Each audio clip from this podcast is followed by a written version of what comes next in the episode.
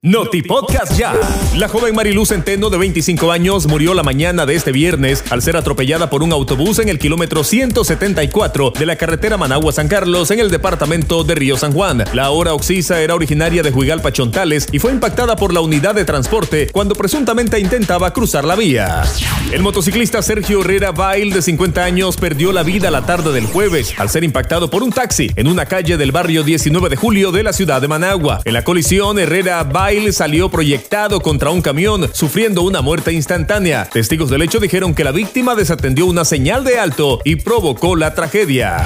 Otra tragedia vial ocurrió en la comarca de Santa Rosa de Tapascún, en San José de Bocay, Jinotega, donde perdió la vida el motociclista Mauricio José Mejía Ramírez, de 52 años de edad. Cazadores de noticias informaron que la víctima conducía a exceso de velocidad cuando perdió el control, salió de la vía y cayó al cauce de un río.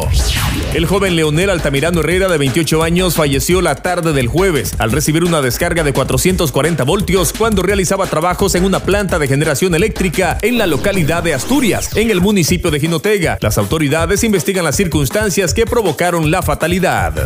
En la semana comprendida entre el 10 y el 16 de febrero, la Policía Nacional puso tras las rejas a 15 sujetos que cometieron delitos de peligrosidad en diferentes puntos del departamento de Nueva Segovia. Entre los detenidos están cuatro autores de robos, cinco de drogas, tres por tenencia ilegal y tres por atentar contra la vida y dignidad de la mujer.